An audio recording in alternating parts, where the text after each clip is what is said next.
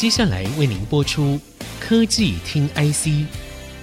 本节目由 DG Times 电子时报与 IC 之音联合制播。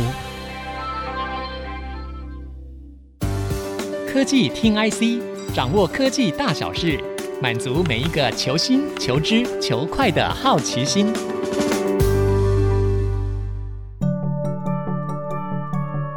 这里是 IC 之音竹科广播 FM 九七点五，欢迎收听科技听 IC，我是节目主持人何志忠。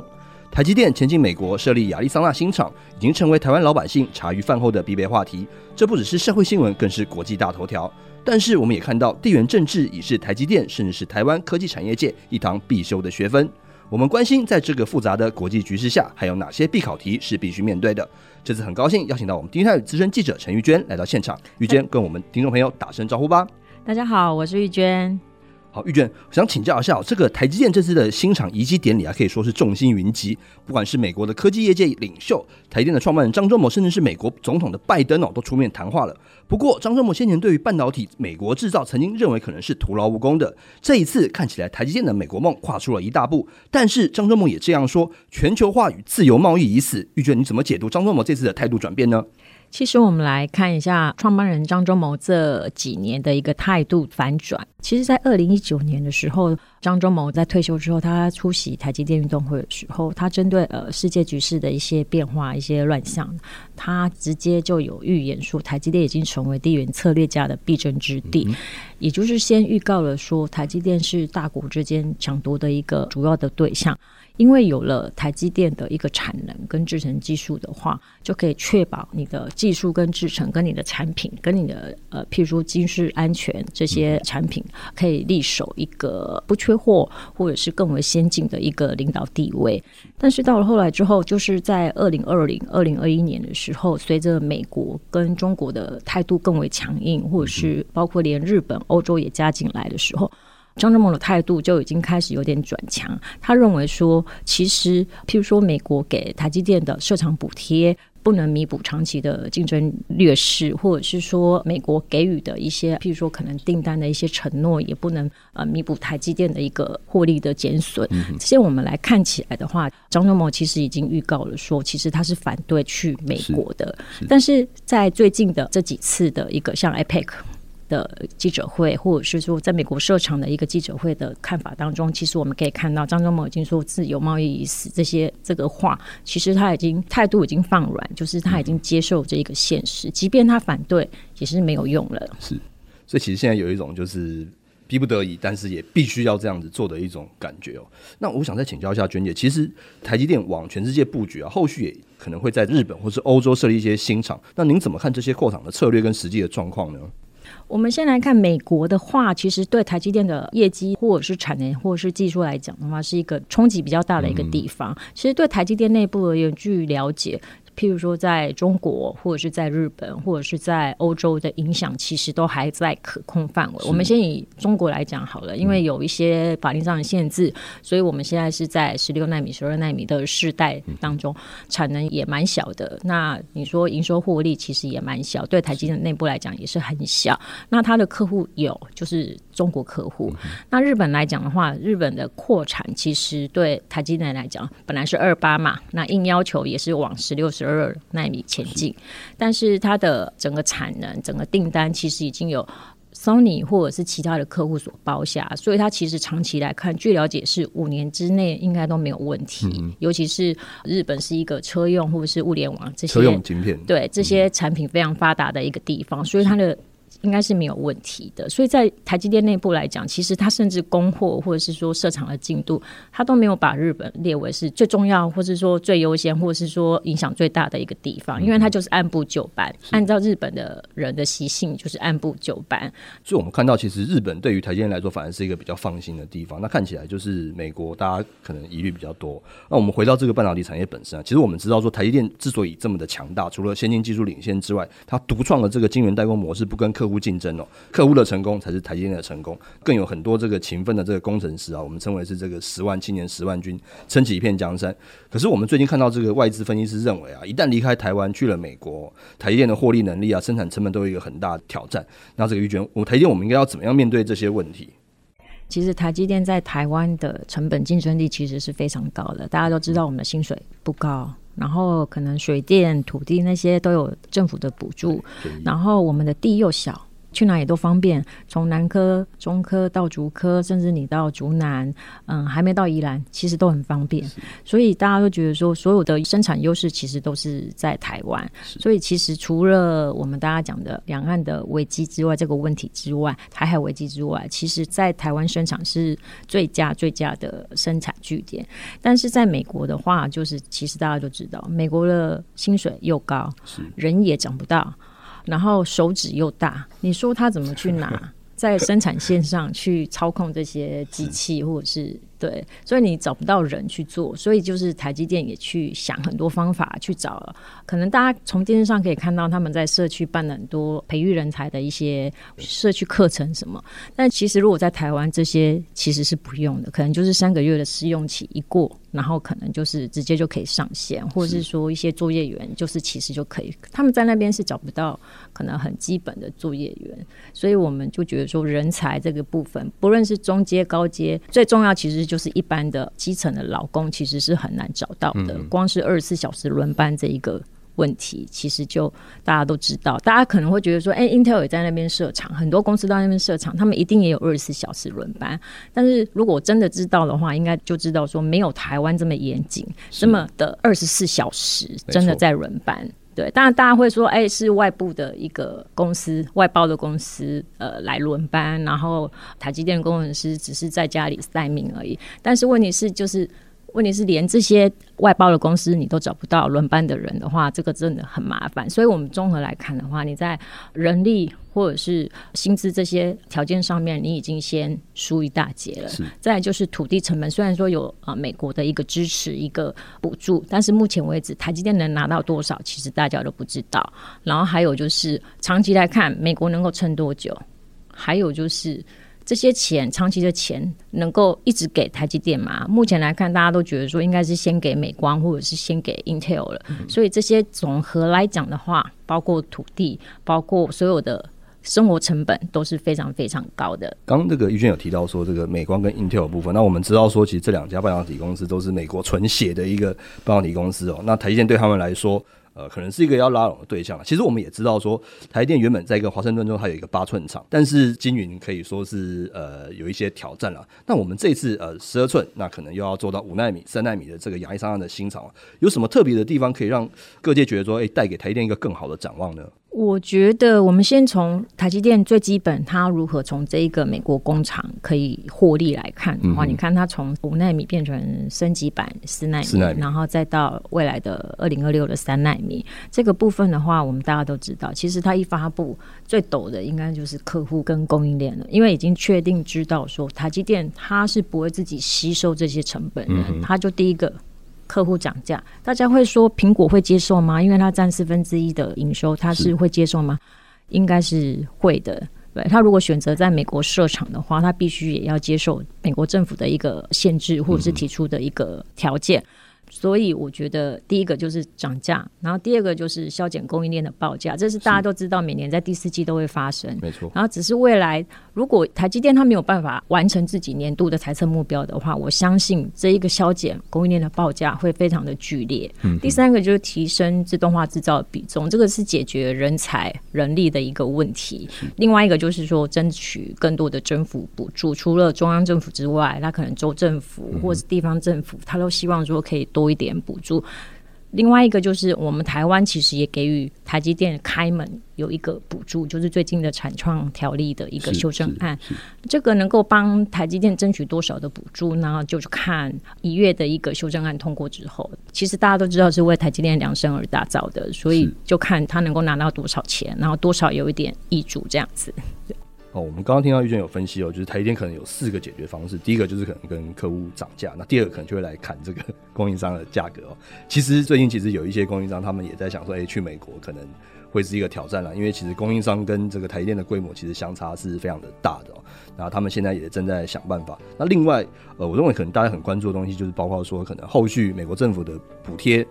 能够持续到多久。带给台积电多大帮忙，可能是各界也非常关注的一个部分。好的，我们在上半段的讨论当中聊了一下最近产业界最热门的台积电美国新厂的话题哦，也听到了玉娟的精辟分析。我们休息片刻，欢迎各位听众朋友再回到科技听 IC。下半段我们继续来聊聊各界关注的半导体去台化话题。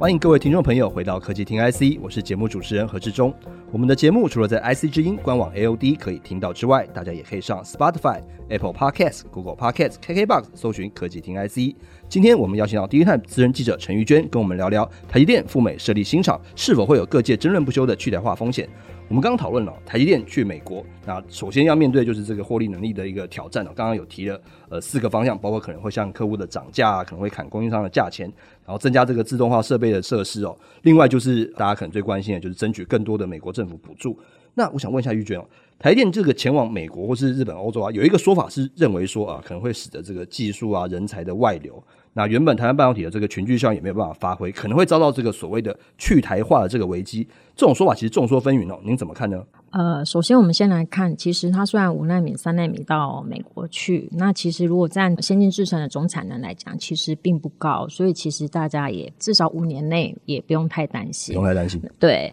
那第二个我们先来看全球大厂，就是也是其实像 Intel、三星也是都是在国外设厂，嗯、所以像 Intel 也去欧洲了，也是放了先进制程在欧洲，嗯、那三星也是去。美国这五奈米，当然是说它的受到的威胁，其实跟台积电是一样的。其实大家就是广设厂，在这几年的部分是一个趋势。那大家会说，哎，人呃会有挖角或是跳槽这一些不当的一个举动，这样子。其实你在台湾的话，挖角或者是跳槽这些本来就是一个常态。没错，如果你是一个有本事的一个中高阶主管，其实你哪儿都可以去。所以像台积电里面有内部有很多呃从。Intel 来的人，从很多大厂来的人，嗯、那 Intel 当然里面也有台积电过去的顾问，或者是说一些中高阶的主管，嗯、包括技术研发，其实都有的。所以我们来看，其实人才流动本来就是一个常态，所以其实大家不用太担心。大家其实所谓的去台化，这是一个很争议性的一个。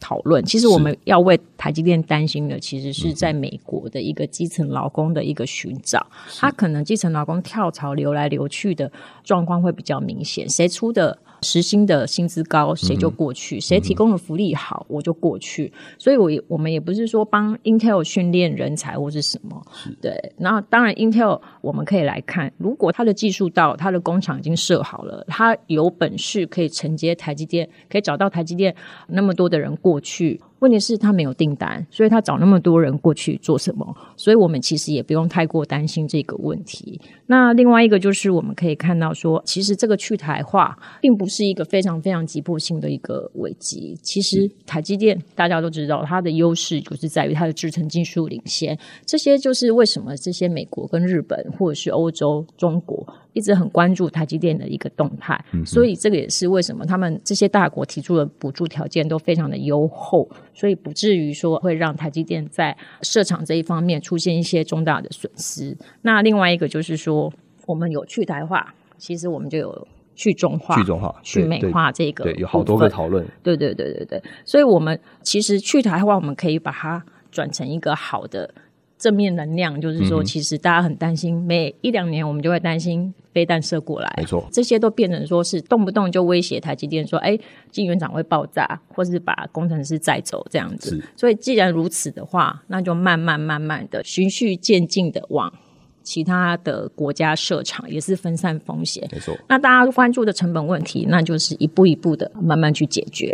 刚刚这个玉娟有提到说分散风险这个概念，其实不只是台积电，其实很多的这个半导体相关的这些厂商，他们认为说台积电并不是完全没有考虑到这些问题，他们应该已经准备了很久。那甚至这个他们的这个魏哲家总裁也说，其实台积电并不参与政治了，但是他们必须要管理这个所谓的这个地缘政治的这个因素。那刚刚又提到了，除了去台化之外，大家又会讨论说，哎，这个去中化有各种讨论。那是不是能够请这个玉娟再说明一下，去中化对于台湾来说是不是有一些机会，或者是有一些挑战呢？嗯，其实去中化的话，或是去美化的话，其实没有大家想象那么严重。嗯、其实我们可以看说，如果中美贸易冲突下，其实很多人受伤，其实也有很多人获益。嗯、所以，像以最近的去中化来讲，美国对中国的一个前置来看的话。因为国际大厂，它为了减少中国厂商的一个采用产品的采用、设备的采用、材料的采用，所以它开始转去其他的国家。所以台湾的设备材料好又。非常的精致，或者是说非常的服务好，嗯、所以就成了这些国际大厂优先的选择。是对。那去美化的话，就是像中国，它就是一口气在，所以他就不想要用美国的东西，当然是也也是被限制住，嗯、所以他就是也是采用台湾的设备材料的东西。所以其实我们可以来看最近这几个月，其实台湾的设备材料已经偷偷的。不能讲偷偷的，就是低调的在接中国的订单，是，但是不能大声讲，因为就是可能会被关注。所以其实在这两方这两国的中间下，其实我们台湾的供应链非常的坚韧，所以他们也找到自己的出路，这样子。所以我们看到，其实在这个所谓的中美对抗这样技术格局底下，其实台湾的供应链还是双方都争取一些该有的商机，也是凭借着我们当然不错的技术啊，不错的性价比、优良的服务啊。那我们其实也看到说，其实台积电除他们本身之外，也仰赖供应链上下的协力与配合哦，那形成了这个所谓的台积电大联盟。那刚刚这个玉娟也有提到，我们这些隐形的这些冠军、隐形的工程，未来有机会组成台积电的这个舰队哦，一起可能争取可能是中国，甚至是美国、日本或是欧洲等等这些商机。那现在有哪些比较具体的业者布局是可以谈的呢？我们现在看台积电，它到美国设厂，它的规模有多大，能够让供应链足以派人过去，或者是派多少人，然后在那边买地，然后设厂。这个来看的话，因为它目前所要用的材料比较多，嗯、就是可能是长期性的，所以包括像材料中的像长春石化或是李长化工这一些，会比较优先过去，因为它除了提供台积电之外，它也可以提供 Intel 或是其他晶圆厂，或是三星，甚至是美光这些公司，所以它的生意是长长久久的。但是对于我们的台湾设备厂来讲，其实就只是一个比较短期的一个效应。比如说五年内到二零二六年的一个设厂的一个计划，譬如说像汉唐、房轩这一些，可能就是我就是可能在那边设一个据点、一个分公司，就是就近去服务。台积电，但是规模其实没有那么大，因为它的业务，它的接到的单就是一次性可能就完成。嗯、然后，譬如说像凡轩，他可能就留一些人在那边设一个维修中心。那值得关注的是说，我们的台厂非常的可爱跟聪明，嗯、因为就是成本太高，所以他们就合租房子。哦，譬如说是凡轩弄了一个大厂，是是然后他把房间隔出来给每一个中小的供应 链，每个人租一个房间，或是租一个。地区，然后放自己的机器，放自己的员工或者办公室，然后所有东西大家水电瓦斯一起共用，所以我们的供应链也找到生存的方法。所以我们刚刚讲说，呃，材料会比较长期，所以像化学啊，或者是说气体啊，或者台特化这些，或者三福这些，会比较属于比较可能在美国布局是比较长期的。然后像最近的有一个大家比较关注的是环球金，嗯，它也是应美国要求。嗯然后到德州设厂，那为什么设厂？那当然也是因为有一些补贴。是补贴也非常的多，那主要是为什么会给环球金的补贴比较多一点，然后吸引环球金过去的原因，当然就是因为美国现在已经二十年已经没有矽晶圆厂了，嗯，所以它非常的需要矽晶圆，所以当然就是希望环球金可以过去。那当然环球金除了它的客户是台积电之外，也有 Intel 这一些公司，所以环球晶就决定在那边设厂。嗯哼，但台积电不是它的原因，但是它是其中的一个，其中一个原因。对，那比较有趣的可以跟大家分享是说，台积电它在二零二零年的时候，它就宣布说不得不去美国了。嗯哼，那那个时候，其实，在去美国设厂的争议其实非常的大。那时候，董事长刘德英还一直坚持说，可能应该是不会去。那但是最后还是去了。那其实早在之前，其实我们很多供应链都已经在那边开始布局了，嗯，然后买了房子，买了土地，买了什么，就在那边扎根了。所以我们的。设备厂或者是材料厂，虽然说可能没有从台积电身上赚到钱，或许可能可以从周边的房地产 或是其他的业务，可以多少赚回一点点，补救一点自己的利润，这样子，这是比较有趣的一个消息，这样可以跟大家分享这样。所以，我们其实看到，其实还是有各种可能的机会啦，因为我们刚刚也聊到说，其实这些材料供应商啊，他们的规模跟台积电其实相比起来差距还蛮大的。连台积电本身可能在美国都要思考说，哎，我们的获利能力可能会有一些挑战。那刚刚也提到了这些中小的供应商，可能透过合租房子啊，可能有一些平台的概念，一起争取说，除了台积电以外，还有别的可能晶圆厂这个客户，那可能是他们后续在美国的一些机会。但是我想回来再请教一下玉娟哦，其实我们刚刚有提到说，日本是他们比较放心的一个地方。那我们现在日本这些台积电大联盟的布局状况大概是怎么样的一个程度？我们先看台积电在日本的话，其实日本它相当的清楚的，就是当年被美韩联合。给打败了，所以他们就是半导体的实力其实就不强，在制造这一端。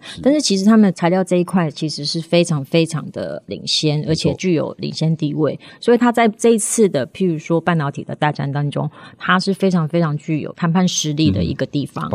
对对对对对，所以他其实跟台积电合作其实已经非常多年。台积电当年就是在呃，可能跟他的东京大学合作，跟他的私人研发机构合作，然后开始做一些研发。所以其实对比。以美国来讲的话，台积电跟日本的合作，不论是民间团体或者是学术单位，其实都研发合作非常的多年。那所以这一次，呃，台积电确定要在日本设厂之后，有二八，然后再到十二、十六、十二纳米之的时候，其实台积电就已经确定了所有的订单。嗯，但是它有一个大家值得关注的是说，它跟美国不一样，它所用的很多的供应链其实来自于日本自己。的供应链，当地的供应链，对，如果跟台湾如果是重复的话，会优先使用日本的供应链，所以台湾其实能吃到的，其实呃没有很多。除非就是譬如说像汉唐这一种基本的工程，嗯、然后对，然后或者是说像日本没有的，嗯、我们才有机会吃到这样子。所以所谓的大联盟这些的话，就是